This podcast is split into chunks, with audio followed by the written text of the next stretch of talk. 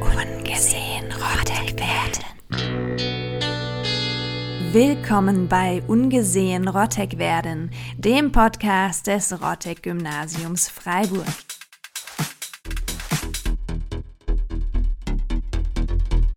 Hallo und herzlich willkommen, liebe Zuhörerinnen und Zuhörer, zu einer neuen Folge unseres Podcasts. Heute mit einem Thema, das uns, denke ich, alle schon mal beschäftigt hat oder auch noch weiter beschäftigen wird.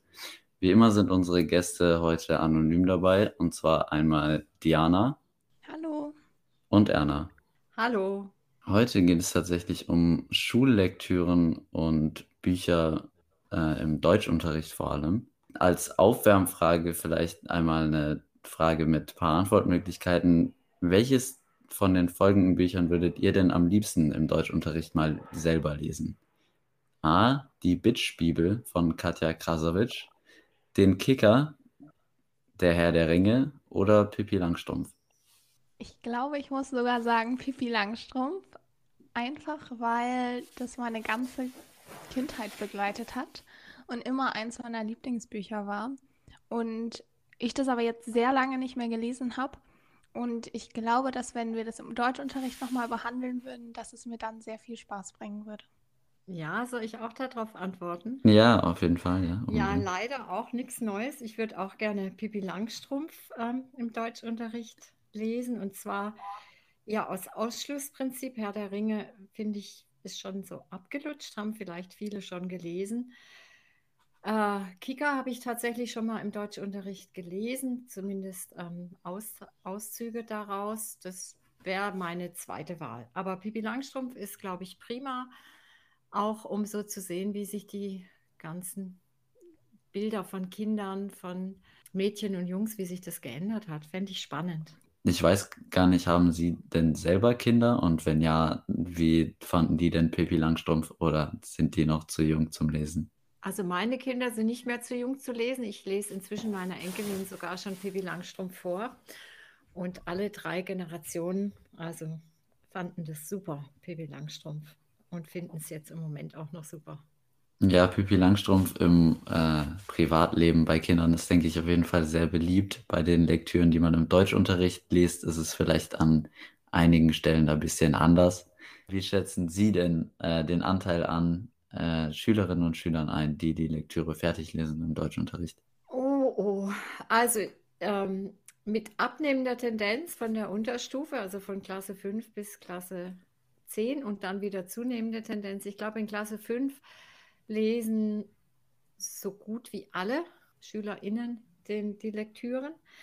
Äh, in der Mittelstufe sinkt es rapide und da würde ich sagen, ist ähm, das zu Ende lesen eher auf Mädchenseite. Und in der Oberstufe würde ich sagen, 60 Prozent lesen die Lektüre tatsächlich und weil das ja auch Abitursthema ist. Ähm, aber viele sind da auch mit Zusammenfassungen zufrieden oder mit Hörbüchern oder so. Aber das wäre mal eine interessante Frage für eine, für eine Umfrage. Ja. Also dann tats äh, tatsächlich wird ein bisschen das Klischee bedient, die Mädchen lesen fertig, die Jungs eher nicht so. Wie sieht es denn auf Schülerseite aus? Äh, Gibt es da eine andere Einschätzung oder deckt sich das? Also ich würde fast sagen, dass mehr SchülerInnen die Lektüren lesen als nur 60 Prozent. Ähm, ich denke, es gibt immer mal wieder ein paar Kandidaten, die gar keine Lektüren lesen. Aber ich glaube, es ist auch immer eine Frage, ob SchülerInnen vielleicht im Laufe des Unterrichts dann noch weiterlesen, weil manchmal kennt man das ja, dass man an einem Wochenende überhaupt keine Zeit hat und man die Lektüre aber in drei Tagen fertig lesen muss. Ähm, und vielleicht, dass dadurch dann über die Zeit der Prozentanteil dann doch noch zunimmt. Aber ja, so 70 Prozent maximal, würde ich sagen. Also dann doch nah dran. Ähm, es wurde ja gerade schon erwähnt, dass die Zusammenfassung eventuell auch reicht, da die Frage, wie ist es denn als Schülerin, schaut man sich da auch mal den Film vielleicht oder irgendeine Zusammenfassung auf YouTube an, liest man sie sich eher durch oder wird so sagen, das Buch zu lesen ist tatsächlich dann doch noch die sicherste und beste Option? Also ich persönlich habe mich immer am sichersten gefühlt, wenn ich wirklich die Lektüre gelesen hatte. Mm, Allerdings, manchmal, wenn ich Sachen nicht verstehe, dann lese ich mir die Zusammenfassung durch und dann lese ich es nicht nochmal, um es noch besser zu verstehen, sondern dann hake ich es ab sozusagen. Also ich denke, dass viele Zusammenfassungen ausreichend sind, zumindest für den Unterricht allgemein, aber dass man dann in Klausuren oder Klassenarbeiten doch besser vorbereitet ist, wenn man die Lektüre wirklich gelesen hat.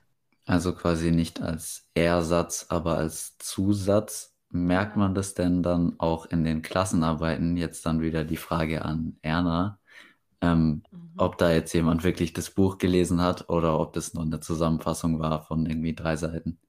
Also eine Zusammenfassung von drei Seiten würde ich sagen, das merkt man, wenn es eine umfangreiche Lektüre ist, dass da zu wenig Hintergrundwissen ist. Aber ähm, ich muss sagen, es gibt inzwischen wirklich gute Zusammenfassungen und es gibt im Internet auch solche Filme, Sommers Welttheater, Lektüre to go oder wie das heißt.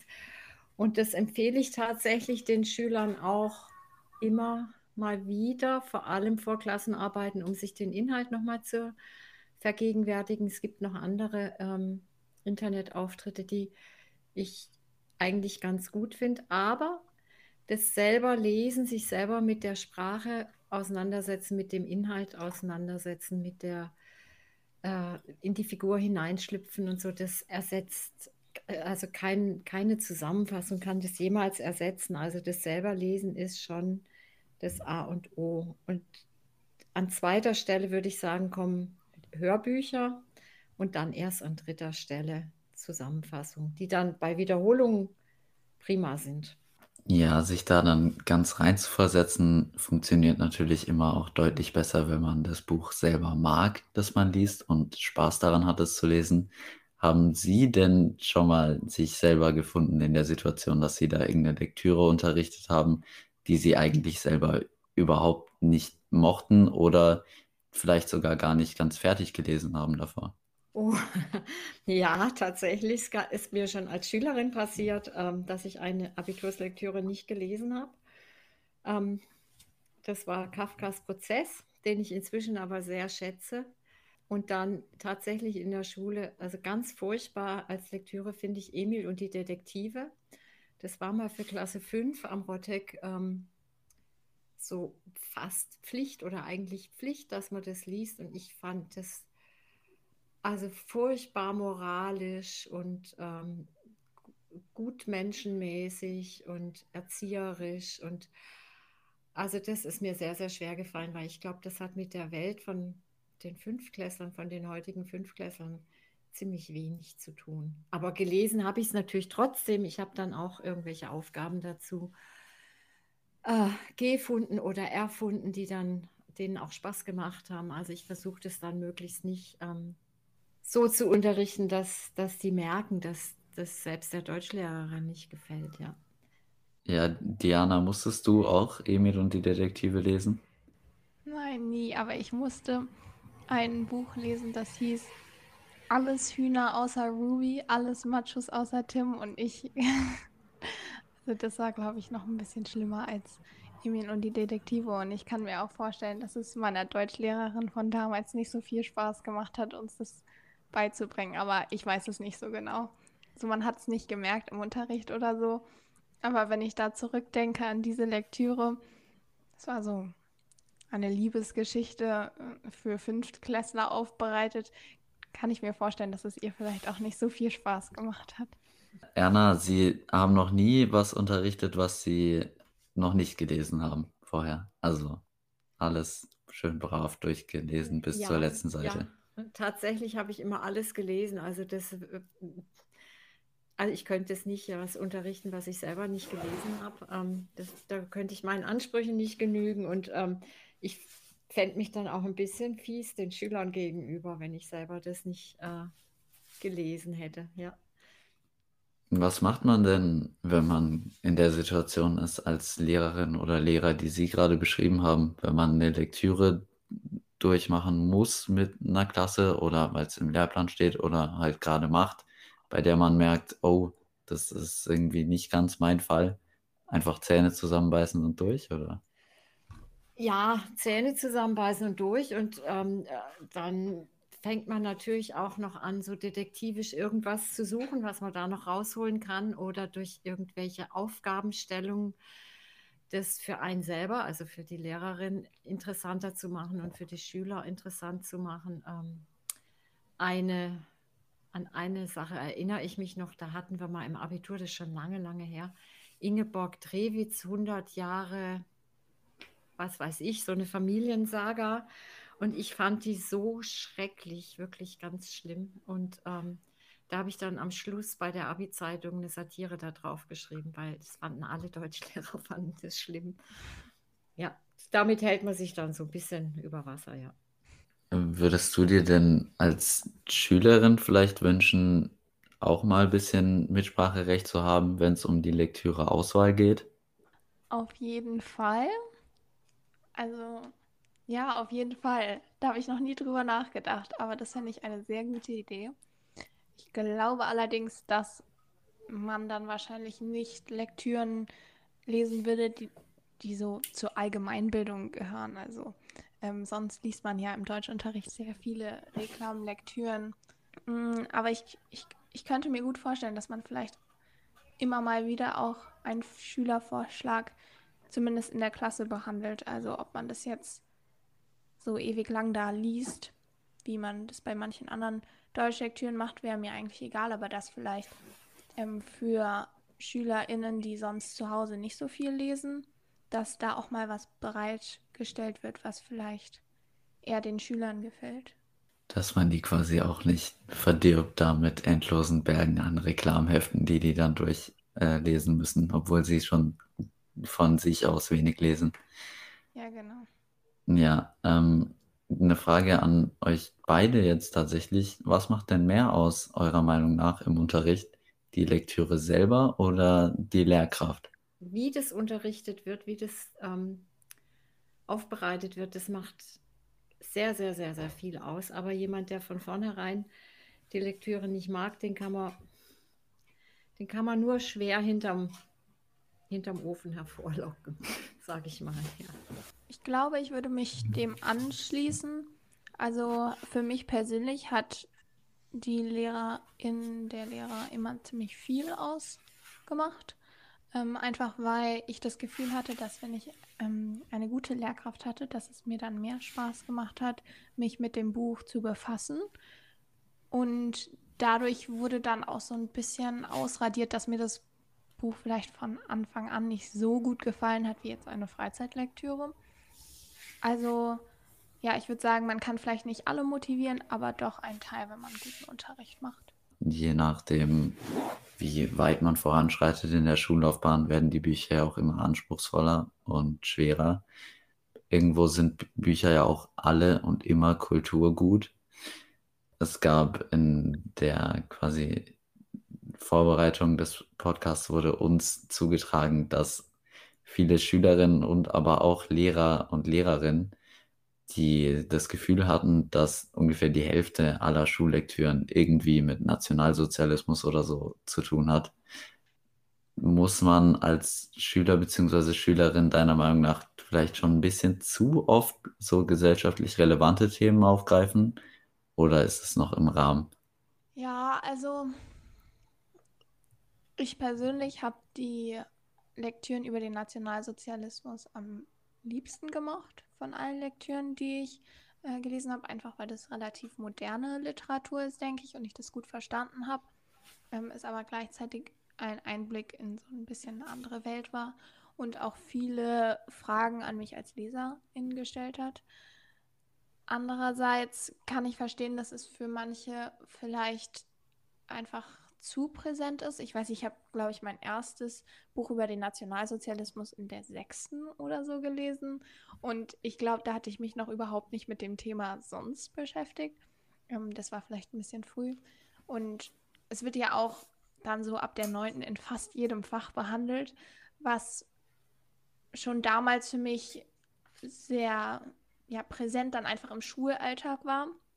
Andererseits finde ich es auch sehr wichtig, dass wir uns damit beschäftigen und es macht ja auch Spaß, wenn man schon ein relativ großes Allgemeinwissen hat, äh, dann eine Lektüre zu lesen und diese gut zu verstehen. Also zu den Lektüren, was den Nationalsozialismus angeht, das wurde mir auch schon von Schülern zugetragen, dass die darauf keine Lust mehr haben, dass sie dann übersättigt waren mit dem Thema. Ich habe mich dann dran gehalten, was anderes ausgesucht, aber ähm, witzigerweise letztes Jahr im Lockdown, da habe ich in der Mittelstufenklasse eine Leseliste rausgegeben. Also das war beim ersten Lockdown, wo, wo die eine umfangreiche Arbeit zu einer Lektüre anfertigen sollten. Und da waren zehn oder zwölf Lektüren drauf, unter anderem auch zwei, die im Nationalsozialismus spielen. Und ähm, ja, das ist unschwer zu erraten, welche Lektüre wurde am meisten gewählt von dieser Klasse, nämlich genau diese Lektüre, die äh, zum Nationalsozialismus Stellung nimmt. Ähm, ja, es ist so zwiegespalten. Also ich glaube auch schon, dass SchülerInnen da Freude dran haben, wenn sie schon Hintergrundwissen haben zu einer bestimmten Sache. Und äh, der Nationalsozialismus, der hat ja auch mit, mit unserer Gesellschaft was gemacht und ist noch nicht so lange her. Ja, ich würde auch vielleicht noch sagen, dass es, dass Bücher allgemein oder Literatur noch besser ist eigentlich, um den Nationalsozialismus zu verstehen, weil wenn man sich einfach nur mit dem Stoff beschäftigt, kann man das vielleicht gar nicht alles so verstehen. Aber es gibt ja sehr, sehr, sehr viele und sehr gute Werke über den Nationalsozialismus, die auch eigentlich alle von deutschen AutorInnen sind. Ähm, und mir persönlich haben die immer geholfen, ein bisschen besser zu verstehen, was eigentlich so die Zeit war und wie man, wie man überhaupt Nazi werden konnte und so weiter. Ähm, oder wie Widerstand abgelaufen ist und so. Und deshalb glaube ich, dass sehr wichtig ist, dass wir weiter Literatur zusätzlich zu dem normalen Stoff bereitstellen. Sie hatten ja schon gesagt, äh, der Nationalsozialismus hat auch ganz viel mit unserer Gesellschaft gemacht, da ja auch viel mit unserer Sprache. Also Sprache verändert sich immer und in der NS-Zeit nicht weniger. Es gibt eben deswegen auch einige Bücher, die sprachlich, zeitlich nicht mehr ganz angemessen sind. Sollte man die modernisieren, also Bücher wie Jim Knopf, Pippi Langstrumpf, Strubbelpeter neu schreiben, nochmal neu auffassen? Oder was denken Sie dazu? Ja, also das geht da um diese Geschichte, dass äh, der Vater von Pippi Langstrumpf wird ja im, wird im Buch als Negerkönig betitelt. Und da hat man jetzt bei den neueren Ausgaben, wenn ich richtig informiert bin, da hat man Süd Südseehäuptling draus gemacht, weil Neger ist ja ein diskriminierendes Wort. Ähm, also meine, meine Position zu diesem Thema ist, das sind Bücher, die sind in ihrer Zeit entstanden und das ist auch ein in gewisser Weise ein historisches Dokument. Und zur Zeit von, als Astrid Lindgren die Bücher geschrieben hat, da war das in Europa noch nicht so verpönt, das Wort Neger zu benutzen. Und ähm, ich würde es drinnen lassen und würde es aber dann im Unterricht thematisieren. Genauso wie mit, ähm, wie wir inhaltlich verschiedene Frauenbilder thematisieren oder äh, Unterdrückung von anderen Gruppen in der Literatur. Also da würde ich dann einfach während des Unterrichtens darauf hinweisen. Ja, Diana, wenn du jetzt im Unterricht ein Buch liest und da steht zum Beispiel, du hast es dir ja vorhin sogar schon gewünscht, Pippi Langstrumpf nochmal zu lesen, da steht dann irgendwie Negerkönig drin oder so. Was denkst du denn dann darüber? Denkst du, oh, okay, das hätte man jetzt vielleicht bearbeiten sollen, bevor man das einer Schulklasse gibt, oder? Ja, also die, die Kinderbücher sind ja überhaupt nicht nur für Schulklassen gemacht, sondern das sind ja Literaturwerke, die allen zugänglich sind. Und ich bin auf jeden Fall der Meinung, dass man diskriminierende Begriffe aus den Geschichten herausnehmen soll. Vor allem, wenn es wie bei Pippi Langstrumpf einfach nicht so eine wichtige Rolle spielt. Natürlich gibt es historische Dokumente aus der Zeit, die uns erklären, wie Diskriminierung in Europa damals war und ähm, wie die Zeitumstände waren. Aber ich denke, dass Kinderliteratur da nicht unbedingt der Platz für ist. Und man muss ja auch einfach bedenken, dass viele LeserInnen das ungefragt einfach aufnehmen. Und ehrlich gesagt finde ich auch, dass man ein bisschen berücksichtigen muss, was für AutorInnen die Bücher geschrieben haben. Und man weiß ja von Astrid Lindgren, dass sie sehr tolerant war und aufgeschlossen und eigentlich keine Vorurteile hat, hatte, so wie ganz viele von ihren Kinderprotagonisten, die eine Inspiration für Generationen jetzt waren. Und da finde ich, sollte ja irgendwie diskriminierende Begriffe das nicht beflecken, den Ruf von Astrid Lindgren, weil ich bin mir sicher, dass sie heutzutage einwilligen würde, dass man die Begriffe verändert, sodass niemand sich verletzt fühlt. Einfach weil das Menschenbild heutzutage überhaupt nicht mehr dasselbe ist und die Literatur aber zeitlos bleiben soll. Hm, also in dem Fall muss ich jetzt ähm, der Schülerin beipflichten. Ich habe das noch nicht so ähm, zu Ende gedacht, aber das, äh, dass du gesagt hast, dir, dass viele LeserInnen das ja aufnehmen, ohne sich darüber Gedanken zu machen und dass das viel flächendeckender ist. Also das überzeugt mich jetzt schon ziemlich. Also ich würde den äh, auch lieber den Südseekönig dann in dem Astrid Lindgren Buch haben.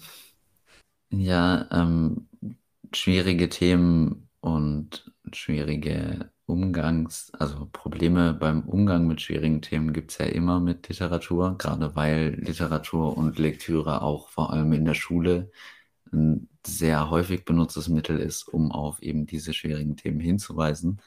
Was sind denn so eurer Meinung nach Herausforderungen, also auf die man quasi achten muss oder die es zu beachten gilt beim Umgang mit schwierigen Themen? Also zum Beispiel, ich erinnere mich an mehrere Lektüren, die ich selbst als ziemlich verstörend empfunden habe, weil es einfach extrem brutal war oder grausam in irgendeiner Art, vielleicht, Art, vielleicht auch verletzend, dass man ich glaube, als Lehrkraft ist es relativ schwer, da so zu navigieren, wie man, wie man so ein bisschen verstörende Inhalte von Büchern aufbereitet. Also ich kann mal ein Beispiel machen. Zum Beispiel ähm, haben wir letztes Jahr Der Vorleser gelesen und insgesamt geht es in dem Buch um einen sehr jungen Mann.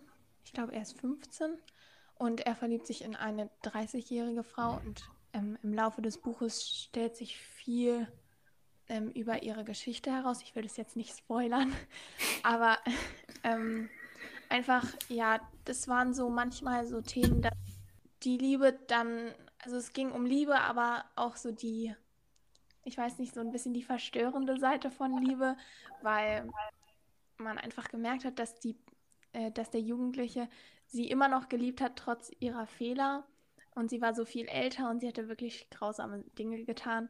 Und in dem Moment war ich selbst so verstärkt, dass ich mich teilweise gar nicht auf den Unterricht richtig konzentrieren konnte und wie es aufbereitet war. Also ich glaube, da ist vielleicht so ein bisschen eine Schwierigkeit für die Lehrkraft auch selbst. Ja, also das kann ich ganz gut nachvollziehen. Auf der anderen Seite sind wir Lehrkräfte natürlich auch immer damit konfrontiert, wenn wir Lektüren aussuchen und die dann lesen im Unterricht, dass die SchülerInnen immer schon in den anderen Medien ähm, sehr viel mehr Brutalität, äh, Sexualität oder andere verstörende ähm, Themen sich angeschaut haben, erfahren haben. Oft denkt man da als Lehrkraft gar nicht dran, dass, dass das Lesen doch nochmal einen Schritt viel tiefer in die, Empfind in die Empfindung von Jugendlichen hineingeht. Also finde ich schon auch interessant, was da jetzt gesagt wurde über den Vorleser. Hätte ich nie gedacht, dass das Jugendliche noch so schockieren kann. Gibt es denn Bücher, die euch einfallen, die man vielleicht einfach lieber aus der Schule raushalten sollte? Heftig in der Diskussion stand ja nichts von Janne Teller. Weiß nicht, ob euch das was sagt. Oder auch relativ bekannt, denke ich, im Vergleich dazu, die Leiden des jungen Werther natürlich wo es eben auch um Suizid geht und so weiter. Also fällt euch da spontan was ein? Ja, mir fällt da was ein. Da gibt es so einen Roman von äh, Steinhöfel. Ich weiß jetzt nicht mehr, wie der heißt. Der wurde für die Mittelstufe empfohlen, für so siebte, achte, neunte Klasse, also achte, neunte Klasse. Und da ging es letztendlich um äh, ein Coming Out von einem homosexuellen Jungen, und ähm, da waren auch, also ich selber habe das Buch weder gelesen noch ähm, unterrichtet, aber ein Kollege von mir. Und da waren auch erotische Szenen drin. Und ähm, da gab es eine heiße Diskussion an der Schule, wo ich damals war. Und ich glaube, ich würde das Buch im Unterricht nicht für die Altersstufe auswählen, auf gar keinen Fall. Aber jetzt die Leiden des jungen Werther, da geht es ja dann am, am Schluss um Suizid. Ähm, da geht es um menschliche Probleme, menschliche Fragen. Ähm, aber die, der, der, das Umfeld ist so weit weg von unserem, also es ist ja schon 200 Jahre her, ähm, dass das, glaube ich, nicht mehr so gelesen wird als Aufforderung, sich dem jetzt anzuschließen, so wie das damals war, als der, der, die Leiden des jungen Werther äh, frisch erschienen sind. Ich glaube, das Buch, was Sie meinten, Ernter, Erna, ist Die Mitte der Welt. Ah ja, genau, Die Mitte der Welt, ja. Ja. Und genau. das ist tatsächlich mein Lieblingsbuch. Ah, ja. also ja. das ist interessant, dass ja. ähm, Sie jetzt gerade meinten, dass das vielleicht zu verstörend ist für Jugendliche. Ja, also es hat mir der Kollege, der damals das unterrichtet hat, der hat mir gesagt, er hat da echt Schwierigkeiten gehabt mit den Jugendlichen. Wann haben Sie das denn gelesen? In welchem Alter? Ich weiß nicht, ich habe es schon häufiger gelesen. Vielleicht das erste Mal vor zwei Jahren oder so. Da waren Sie 15, 17? Ja, genau. Also ich glaube auf jeden Fall, man sollte das Buch nicht zu früh lesen. Ja, genau. Andererseits ist es auch ganz toll gemacht und ich denke, da ist auf jeden Fall äh, Grundlage für guten Deutschunterricht dabei, äh, weil man kann wirklich sehr viel ähm, hinein analysieren in das Buch. Ja, ich glaube halt, dass es, äh, wenn, wenn das solche äh, besetzten Themen sind, das schambesetzte Themen zum Beispiel auch, dass durch die Öffentlichkeit, die ja in einer Schulklasse oder in einer Lerngruppe ist, äh, das anders ist, weil das führt auch diese Öffentlichkeit zu einer gewissen Form von Versachlichung, dass man dann darüber eher und besser reden kann. Das ist ähnlich wie im Biologieunterricht, wo man die, auf, die Aufklärung über den menschlichen Körper ja auch auf biologische Füße stellt und auch eine Versachlichung stattfindet, ja. Natürlich, da geht es dann wieder um das Feingespür der Lehrkraft. Ich wollte nur noch sagen, dass ich persönlich finde, man sollte auch äh, Reklamhefte, Reklambücher und ähm, relativ anspruchsvolle Lektüren erst später in der Schullaufbahn einführen, weil ich erinnere noch in der Klasse Wilhelm Tell gelesen zu haben und ich glaube, das hat mir wirklich die Lektüre verdorben, weil ich habe nichts verstanden okay. und dann den Film geschaut und überhaupt erst verstanden, um was es überhaupt geht, obwohl ich mich angestrengt habe, das Buch zu lesen. Und ich glaube, dass manchmal die Lehrkraft vielleicht unterschätzt, dass man erst ab der neunten Klasse ungefähr bereit ist für so anspruchsvolle Inhalte. Ja, also wenn ich da, wollte ich vorhin schon mal einhaken bei dem Stichwort Reklamhefte. Also der Horror einer, einer jeglichen Schülerin, eines jeglichen Schülers, diese Reklamhefte, diese gelben Hefte bei mir in meinem Arbeitszimmer, wo ich jetzt sitze, ist kein einziges. Und ich achte seit Jahren streng darauf, wenn ich eine Schullektüre mache, auf gar keinen Fall die Ausgabe von Reklam zu wählen, weil das gleich schon von vornherein so eine Abwehrhaltung bei den SchülerInnen ähm, provoziert, dass ich immer andere Ausgaben wähle und viele meiner KollegInnen machen das auch. Aber abgesehen davon, finde ich, ist die Sprache eines Wilhelm Tell natürlich ganz, ganz schwierig für eine achte, neunte Klasse oder auch so diese älteren Novellen, die man da hat, die Judenbuche oder die Schimmelreiter. Mit dem Schimmelreiter bin ich letztes Jahr auch schon mal gleich, äh, habe ich schon mal Schiffbruch wieder erlitten, weil einfach die Sprache so eine Hürde ist, die die Jugendlichen in dem Alter von 12, 13 bis 16 eigentlich noch nicht überwinden wollen. Ja, jetzt haben wir schon sehr, sehr viel über düstere und betrübende Themen geredet, über Nationalsozialismus, über Schule und Schullektüren und äh, kurz sogar Suizid angestriffen. Ähm, um jetzt mal wieder auf bisschen fröhlichere Gedanken zu kommen, hatten wir ja im letzten Podcast, in dem es um Liebe im Schulalltag geht, euch, liebe Zuhörerinnen und Zuhörer, nach euren Tipps gegen Liebeskummer gefragt die ihr uns auch fleißig geschickt habt. Da würde ich vielleicht jetzt einfach mal ganz kurz ein paar erwähnen. Und zwar Musik hören wurde einige Male genannt. Zum Beispiel Element of Crime. Danke, Johannes. Freunde haben auch ganz viele gesagt, mit Freunden treffen ist natürlich auch was, was wir, denke ich, alle gerne machen, wenn es uns nicht so gut geht und was vielen hilft. Schokoeis und Tränen, danke Stacy. Und ein bequemes Bett, danke Annie. Dem kann ich mich nur anschließen. Ähm, eine weitere sehr gute Ablenkung, die auch ein bisschen mehr mit unserem heutigen Thema zu tun hat, ist auch neue Erfahrungen zu sammeln, die viele unserer Lieblingsprotagonisten und Lieblingsprotagonistinnen in unseren Lieblingsromanen machen. Zum Teil auch in ganz, ganz fremden Welten, zum Beispiel in Erebos oder ähnlichen Romanen. Frau Erna, finden Sie es und wenn ja, was finden Sie sinnvoll daran, Fantasy-Romane oder generell Fantasy-Literatur in der Schule zu lesen? Also die, äh, die Fantasy-Gattung äh, finde ich ganz hervorragend und auch toll geeignet für Schüler. Das macht denen sehr viel Spaß und die tauchen richtig in diese fremden Welten ein und können da natürlich auch, wie in anderer Literatur auch, äh, Identifikation finden und sich einfach auch am Lesen erfreuen es ist ja auch so eine, so eine, ähm, wie sagt man da, so ein Übergang jetzt von zum Beispiel von den griechischen Sagen, die sind ja schon auch sehr nahe dran an der Fantasy, obwohl das ja alte Sagen sind, alte Texte sind.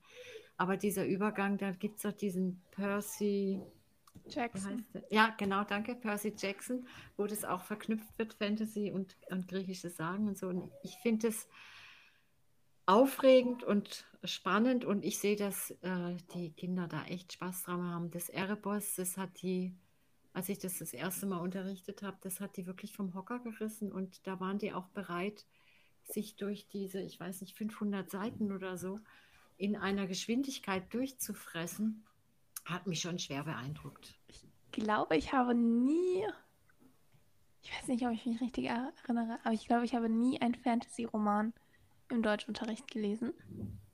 Ah, aha. Und ich lese aber relativ viel in der Freizeit, deshalb ist es jetzt nichts, was mir wirklich gefehlt hat, weil ich auch äh, früher sehr, sehr gerne Fantasy, auch griechische Mythologie und so weiter gelesen habe, auch jetzt noch immer mal wieder. Ich habe mm, mit einer Freundin neulich gesprochen darüber, dass sie findet, dass Schullektüren so Kindern den Spaß am Lesen nimmt, weil weil sie das Gefühl haben, dass Lesen Pflicht ist und dass es eine Deadline gibt und es sollte ja eigentlich beim Lesen nicht wirklich so sein. Und ich glaube, dass sich da Fantasy-Romane sehr, sehr gut eignen, um diese, ähm, ja, so diese Pflicht vom Lesen zu überwinden und einfach so ein bisschen, ja, die Lust zu wecken, weiterzulesen und ähm, auch große oder ähm, vielseitige Romane zu lesen. Mhm. Was ich ganz, ganz schade finde bei Fantasy ist, dass diese Harry Potter-Reihe, die ist ja für die Schule verbrannt. Das ist vielleicht auch ganz gut so, dass es einfach Sachen gibt, die im Privaten bleiben. Aber Harry Potter finde ich ganz großartig. Vor allem diese, dieses Schulleben in diesem in diesem Internat oder in diesem Hexen- oder Zaubererinternat. Also wir haben innerhalb der Familie und auch im Freundeskreis diese Harry Potter-Figuren, vor allem diese Lehrer, verglichen mit den tatsächlichen Kollegen, die wir in der Schule hatten. Und ähm, wir haben praktisch für alle ein, ein, Pendant gefunden in der, in der Wirklichkeit. Und das hat sehr viel Spaß gemacht. Im Übrigen auch für die Schüler, also für Hermine und Harry und so haben wir auch dann die Pendants. Das konnte ich natürlich nur mit Kollegen dann austauschen, aber das war sehr spannend und auch richtig witzig. Aber Harry Potter kann man in der Schule nicht ähm, im Deutschunterricht unterrichten, weil einfach alle sämtliche Filme, sämtliche Verfilmungen von Harry Potter kennen. Ja, Sie haben es ja jetzt gerade schon äh, gesagt, Harry Potter. Ich habe vorhin auch ganz kurz Herr der Ringe angesprochen. Da gibt es ja dann auch den Hobbit dazu. Das sind zwei Beispiele für Welten, die auch neue Sprachen mit sich bringen. Sprache, denke ich, ist uns allen klar, ist mit Hauptbestandteil vom Deutschunterricht. Was ist denn spontan, einfach jetzt ganz auf die Schnelle, das längste deutsche Wort, was euch beiden einfällt? Donaudampfschifffahrt, Schifffahrtskapitän. Diana? Ich habe heute im Biounterricht geschrieben, rot, grün, Unterscheidungsvermögensschwäche. ja, das fällt mir jetzt spontan ein. Aha. Beide doch sehr lang. Das äh, längste deutsche Wort hat tatsächlich sogar 67 Buchstaben und ich bete gerade an alle Götter und Göttinnen, die mir einfallen, dass ich mich dabei jetzt nicht 67 Mal verlese. Aber das längste deutsche Wort ist Grundstücksverkehrsgenehmigungszuständigkeitsübertragungsverordnung. Okay.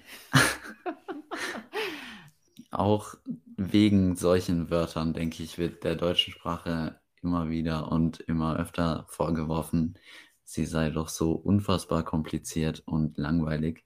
Zum Beispiel für Leute, die ganz Neudeutsch lernen, Artikel sind mit das Verwirrendste, was es gibt, auch meiner Meinung nach für mich und Muttersprachler und Muttersprachlerinnen noch.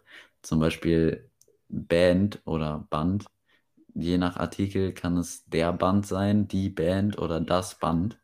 Es gibt Wörter, die sich inhaltlich komplett widersprechen, wie das Wahlpflichtfach. Jetzt mal ganz im Ernst, denkt ihr, dass, also da müssen Sie, äh, Frau Erner, auch bitte ganz ehrlich sein, denkt ihr, dass so eine Beschäftigung mit der deutschen Sprache und solchen Wörtern auch irgendwo zu Aha-Erlebnissen führen kann, auch vielleicht im Deutschunterricht und irgendwo auch diesen langweilig Stempel, den unsere Grammatik leider hat, äh, ein bisschen aufheben kann oder wird es für immer und ewig so bleiben? Ja, also auf jeden Fall. Ich meine, ähm, zum Beispiel solche, solche Sachen, wenn man das den Kindern mal klar macht, ähm, das Umfahren, das ist je nach Betonung, schreibt, man schreibt es gleich. Also Ja, du darfst den Poller nicht umfahren oder du musst den Poller umfahren. Das sind zwei völlig verschiedene Sachen. Einmal gibt es einen Crash und einmal kommt man elegant drumherum. Und solche, solche sprachlichen Besonderheiten gibt es zuhauf in der deutschen Sprache, was weiß ich, bei Groß- und Kleinschreibungen. Also da ist die deutsche Sprache schon eigentlich, finde ich, sehr ähm, abwechslungsreich und kreativ, aber das sind halt so klein, so kleine Nuancen, wo man wirklich ein richtiger Sprachfuchs sein muss, um das verstehen zu können. Für einen Ausländer ist es praktisch nicht machbar. ja, damit ähm, euch genau wie im Deutschunterricht hier nicht zu langweilig wird, würde ich jetzt noch zu unserer kleinen Herausforderung kommen für euch, und zwar äh, Facts or Fake. Ich Mhm. lese dann immer einen Satz vor und ihr müsst quasi sagen, ob der stimmt oder nicht stimmt, also faked oder fake. Goethes Faust ist die meistgelesene Schullektüre. Fact.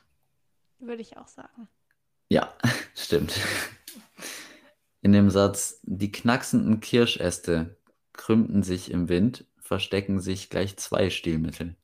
Soll ich nochmal vorlesen zur Not? Ja, Ja, bitte. ja, Die knacksenden Kirschäste krümmten sich im Wind.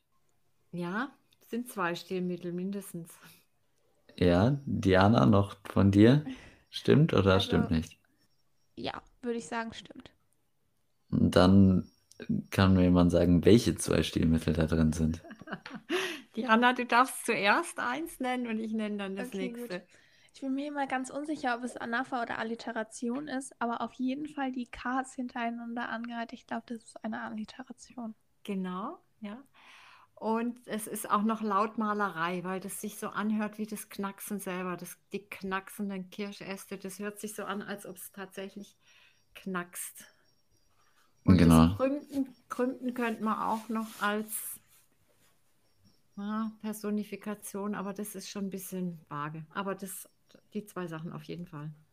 Ich finde äh, den Fachbegriff für die Lautmalerei ehrlich gesagt so schön. Und zwar die Onomatopoesie ist Ah, irgendwie ja. auch ein verrücktes Wort. Onomatopoesie, Total. die habe ich jetzt extra nicht genannt, weil ich gedacht habe, da versteht mich keiner. Naja, Sie haben es ja äh, im Voraus erklärt. Dann Ja, dachte ich, das ein ist wunder- okay. Wunderschönes Wort, ja.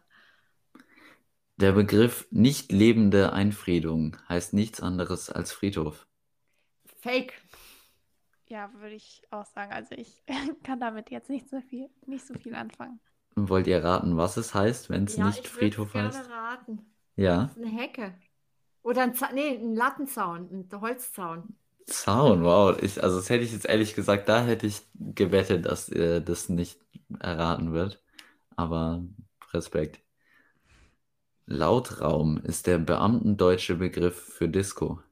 Ich glaube nicht. Ich würde auch sagen, es ist ein Fake.